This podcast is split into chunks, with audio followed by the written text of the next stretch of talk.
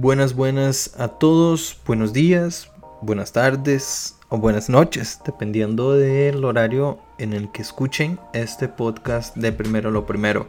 Aquí Eduardo Costa, como siempre, con ustedes con las noticias del mundo.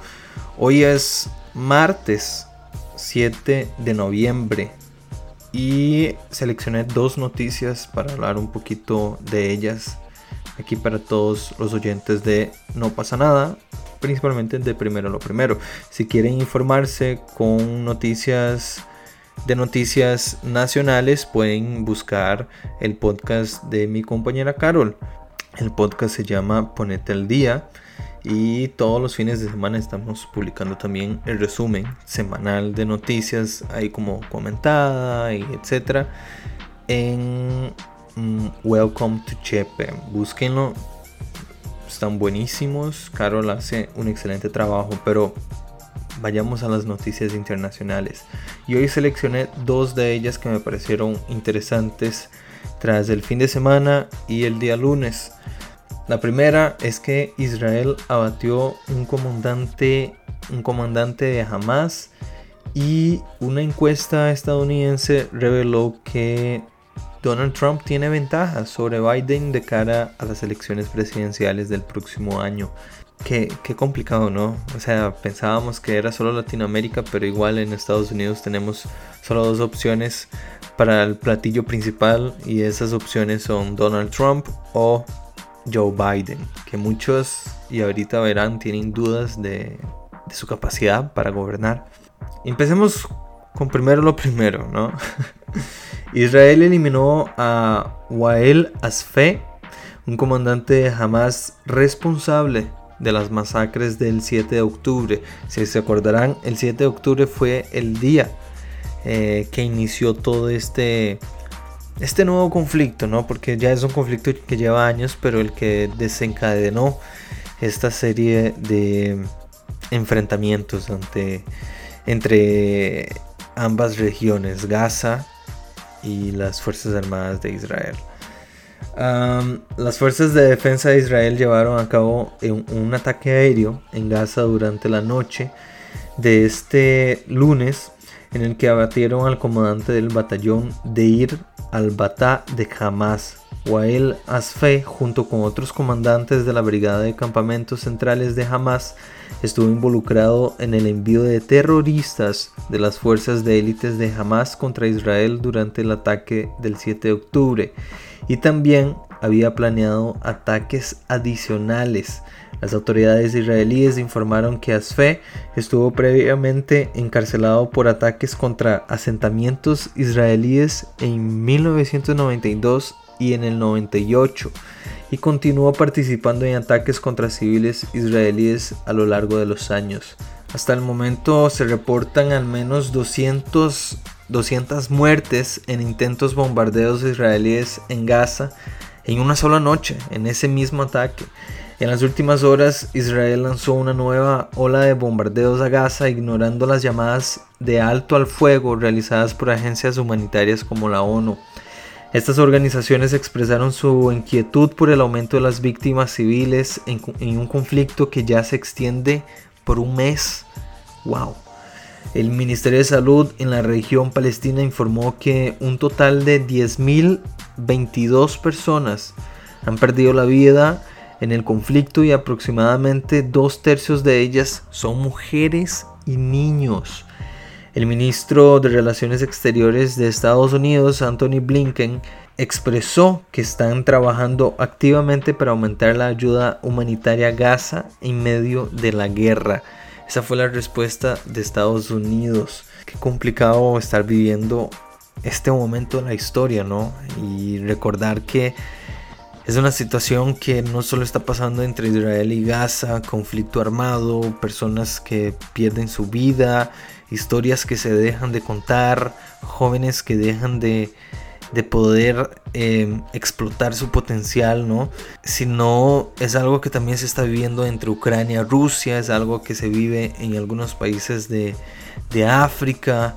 Qué complicado, qué complicado en pleno 2023 post pandemia cuando pensábamos que el mundo medio que se había unido un poco al ver lo cuán débiles somos y aún así seguimos en esto, ¿no? De crear conflictos, crear diferencias eh, y solucionarlo de la peor manera posible, de, de una manera violenta.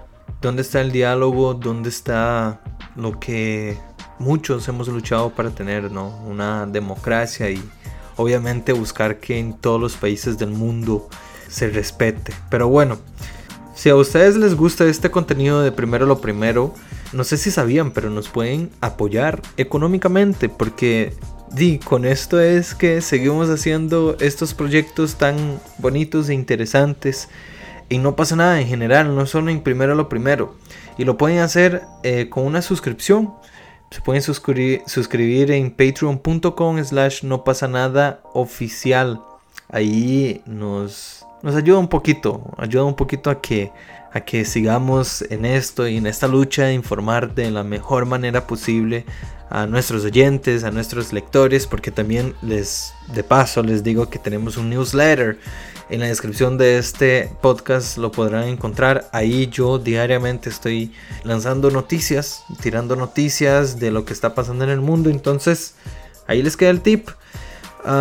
pero ya para ir buscando encerrar esto y que no se nos haga tan largo, eh, vamos con la última noticia del día y es que Donald Trump lidera en una nueva encuesta en cuatro estados clave frente a Joe Biden, según un estudio de The New York Times y de Siena College. Y vamos a lo que nos entregó esa encuesta. En Nevada, donde Biden ganó por muy poquito en 2020, Trump obtiene un 52% del apoyo frente al 41% de Biden. El republicano también supera a Biden en Georgia con un 49% frente al 43%. Y en Arizona, Trump tiene un 49% frente al 44% del demócrata. Ya en Michigan mantiene una ventaja de 5 puntos, 48% frente a 43% de Biden. Cada encuesta tiene una margen de error, eso es muy importante recalcar de muestreo de entre 4.4 y 4.8 y vale la pena recordar que también las votaciones primarias no comienzan hasta el próximo año. A pesar de esto, Trump sigue siendo el favorito del Partido Republicano, mientras que Biden es el favorito para la nominación demócrata. Las encuestas también revelaron los desafíos que enfrenta la candidatura de Biden para su reelección, incluyendo su baja aprobación a nivel nacional y preocupaciones sobre su capacidad para liderar el país. Sin embargo, es sorprendente que estos resultados se produzcan en medio de los problemas legales de Trump, quien enfrenta 91 cargos penales repartidos en cuatro acusaciones. Qué complicado, chicos.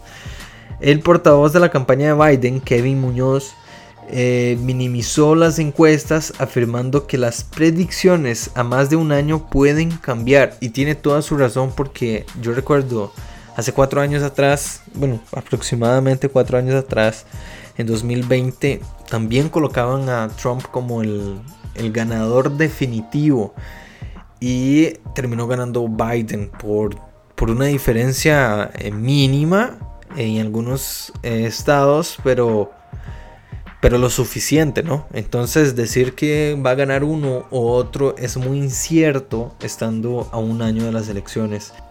Siguiendo con el estudio, dice que a pesar de estas cifras, Trump mantiene un fuerte apoyo entre los republicanos y las elecciones se decidirán por márgenes estrechas.